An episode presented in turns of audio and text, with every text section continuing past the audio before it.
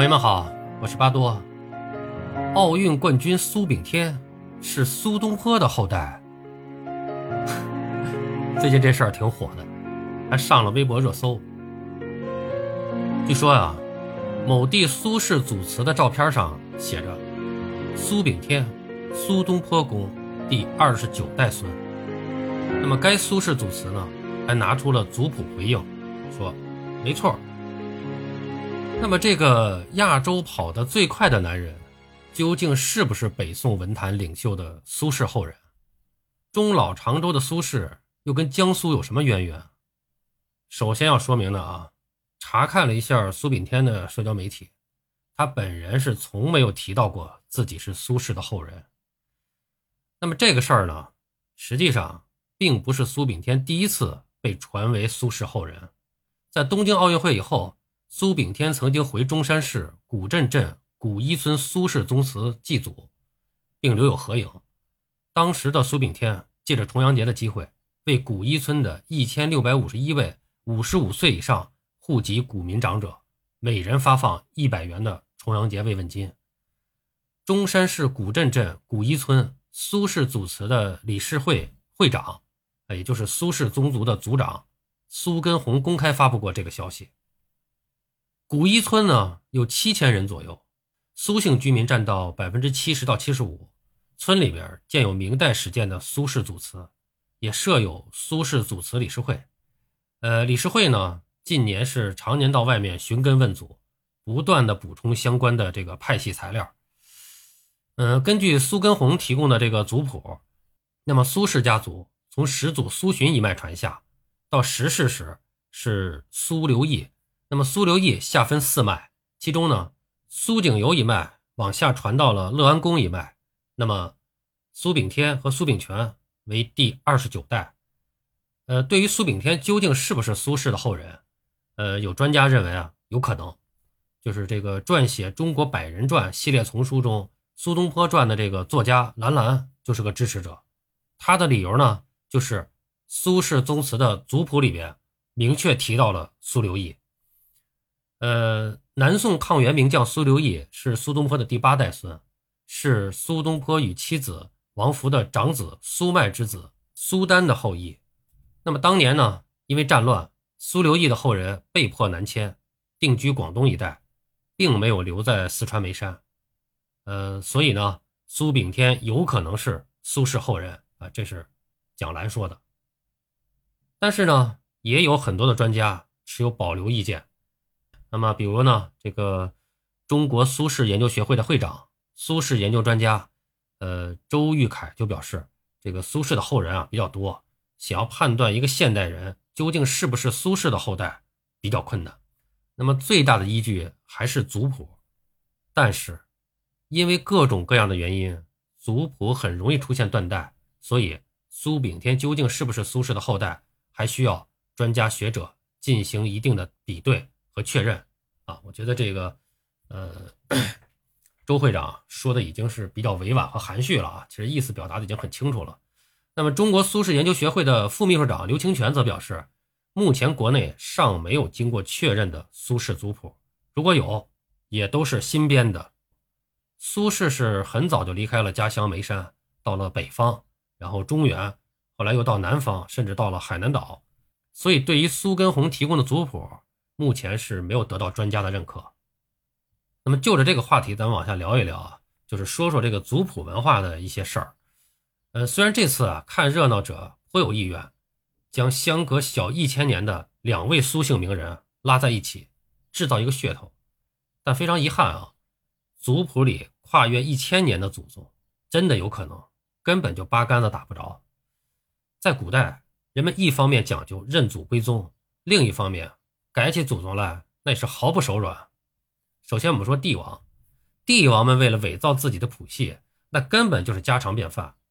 汉高祖刘邦本来是一介平头百姓，称帝以后，硬说自己是尧孙刘累之后，为此呢，还伪造了一份家谱，一直倒推到了商周时期。刘备一个卖草鞋的，号称是中山靖王之后，硬是给自己整成了皇叔。曹操祖上本是姓夏侯，过继给曹姓人家，那么他呢，却自称先祖是皇帝，哎，这更厉害了，直接把先祖怼到皇帝那儿了。曹他的儿子曹植又考证，曹家先祖是姬姓，也就是是周王室后裔。那么到了孙子辈儿，曹睿又把先祖安到了舜帝头上，哎，三代人换了三次祖宗。你想想，你骂人家吕布三姓家奴的时候，你好意思吗？李世民的血管里流着鲜卑族的血液，但坚持说自己是老子的后代。哎，袁世凯逆流称帝，也想给自己找一个能够贴金的祖宗，于是就有马屁文人伪造了袁氏谱系，认到了明代名将袁崇焕头上。袁世凯大喜啊，就尊奉袁崇焕为赵祖元皇帝，正式的认祖归宗。哎，反正都姓袁啊。不光是祖宗，为了现实需要，一切皆可改。比如明朝的永乐大帝朱棣，那干脆就把自己的亲妈是谁都改了，为的就是证明自己不是篡位，继承大统有合法性。帝王如此，民间呢，也是不遑多让。上海滩大佬杜月笙在发达以后，请人给自己修家谱。一开始啊，这修谱匠就给他挂靠了一个祖宗，是唐朝宰相杜如晦。这杜月笙就不满意啊，首先觉得这人啊名气不够大。再一个，这名字里边还有个晦气的“晦”字，不吉利，改。于是最后就改成了杜甫。哎，这回满意了。所以说，你看这个祖宗是谁啊？是可以自由定制的。认祖宗稍有不慎，还可能闹出笑话。举个小例子，南山文人林可山写族谱的时候，想给自己找一个好祖宗，于是自称是北宋名人林卜的七世孙。但《宋史·林卜传》记载。林卜不娶无子，你看，认祖宗认了一个无后的人，闹出了大笑话。林可山也算是另类留名了。到了近现代，这种认祖归宗的文化还出现了倒挂现象。什么意思？就是祖宗找上门来认你了。那当然了，前提是你得功成名就才行啊。一般的屌丝，祖宗是看不上你的。哎，去年某个奥运冠军一下子火了。族长立刻举办仪式，追认他为第 N 世孙。这是个女奥运冠军啊！哎，破例让女娃进了族谱，还赞其中华之骄傲，五族之荣光啊！这奥运这冠军妈妈一句话是让人唏嘘啊。她说：“这个，哎呀，我嫁过来这么多年了，还是第一次知道自己还有这么多亲戚。看看，哼，真是穷在闹市无人问，富在深山有远亲啊！”所以有的网友就调侃了。你光宗耀祖了，祖宗才认你是自家人。究其实质，族谱的编写讲究的是实用性，其中一大目的就是给家族脸上贴金。这个呢也是有历史渊源的。为什么这么干啊？这隋唐以前盛行的是门阀制度、氏族政治。你想当官，想出人头地，首先看的就是门第与家族。官场交际有个重要的环节就是验家谱。哎，就有点像现在的这个看文凭或者递名片似的。那个时候，你如果不是这种大的门阀士族出身，你是当不了官的。哎，就是没有科举制度之前，就是靠你，只要你家原来祖上一直是官僚，一直是士族，到了年龄了，哎，人家一推荐，你就可以到哪去任职了。你没有这个背景，不是门阀士族，对不起，你能力再强也当不了官。所以说，认个好祖宗、好士族。那跟自己是否能够飞黄腾达大有关系。有了利益驱动，那么攀附名人、定制祖宗也就不难理解了。既然是为了贴金，那修谱的原则自然是隐恶扬善，就是好人好事大张旗鼓，坏人丑事隐匿不见。哎，你比如秦氏家族，那可能就那可能就不会有人去主动认秦桧为自己的祖先吧。那么既有功利性在里面，那么。真实性如何，也就可想而知了。更何况时间太久远的话，谱系的延续性早就无证可考了。就比如咱们前面说到刘备，中山靖王和他之间隔着十七八代，中间还经历了王莽断汉，大量的史料已经是空白了，根本就无法核实考证。也正因为不可考，他自称皇叔，别人也没法证伪。加上呢，他最后又称帝了，那就只能是你说啥是啥了。结果到了后世，《三国志》这样的正史中，居然也就认可了刘皇叔的身份。又所谓盛世修谱，就是日子太平了，才会有闲工夫、有闲钱去关心族谱的事儿。如果生逢乱世、流离失所，对祖宗是谁的关心，要让位于活命要紧。你逃难的时候，是先带金银细软要紧，还是背着族谱跑？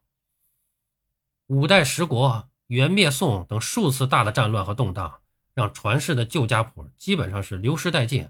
所以呢，流传到今天的这个所谓族谱古系，都是明清两代编修的，大多的谱系记载早就断了代了。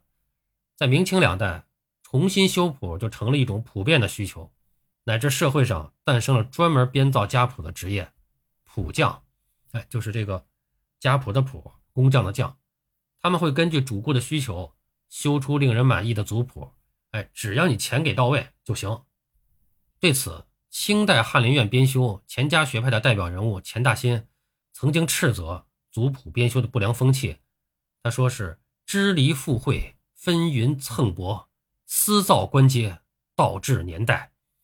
哎，这个“蹭”字用的，我觉得是特别的好啊！蹭祖宗，哎，可见已成为当时的社会风气。还是回到这个苏东坡家谱的这个话题，苏轼的老爹苏洵，他整理自己的家谱的时候，往上倒了四代就倒不下去了，于是留下了哀叹：“呜呼，高祖之上不可降矣！”哎，四代就已经不可降了，那您这二十九代孙，所以啊。苏炳添与苏东坡是不是真有血脉关联，就见仁见智吧。不过呢，一个竹杖芒鞋轻胜马，一个是破纪录九秒八三，这两位迈开腿跑起来还都是挺快的。当然了，这个族谱文化虽然有种种的疑问和瑕疵啊，但是在维系家族团结和荣誉感方面还是有正面作用的。你把它当成一个工具，哎，让更多的族人有亲近感。聚拢到一起，团结到一起，啊，弘扬家族的这个正向文化，我觉得这都是好事儿啊。呃，从这个角度呢，不妨往大了说，咱们都是炎黄子孙，都是华夏后人，对吧？这肯定没毛病。好了，朋友们，今天啊，就着苏炳添的这个新闻热点啊，闲聊了两句关于族谱编修的事儿啊。今天咱们就聊这么多，感谢大家关注巴多的节目，我们下期再见。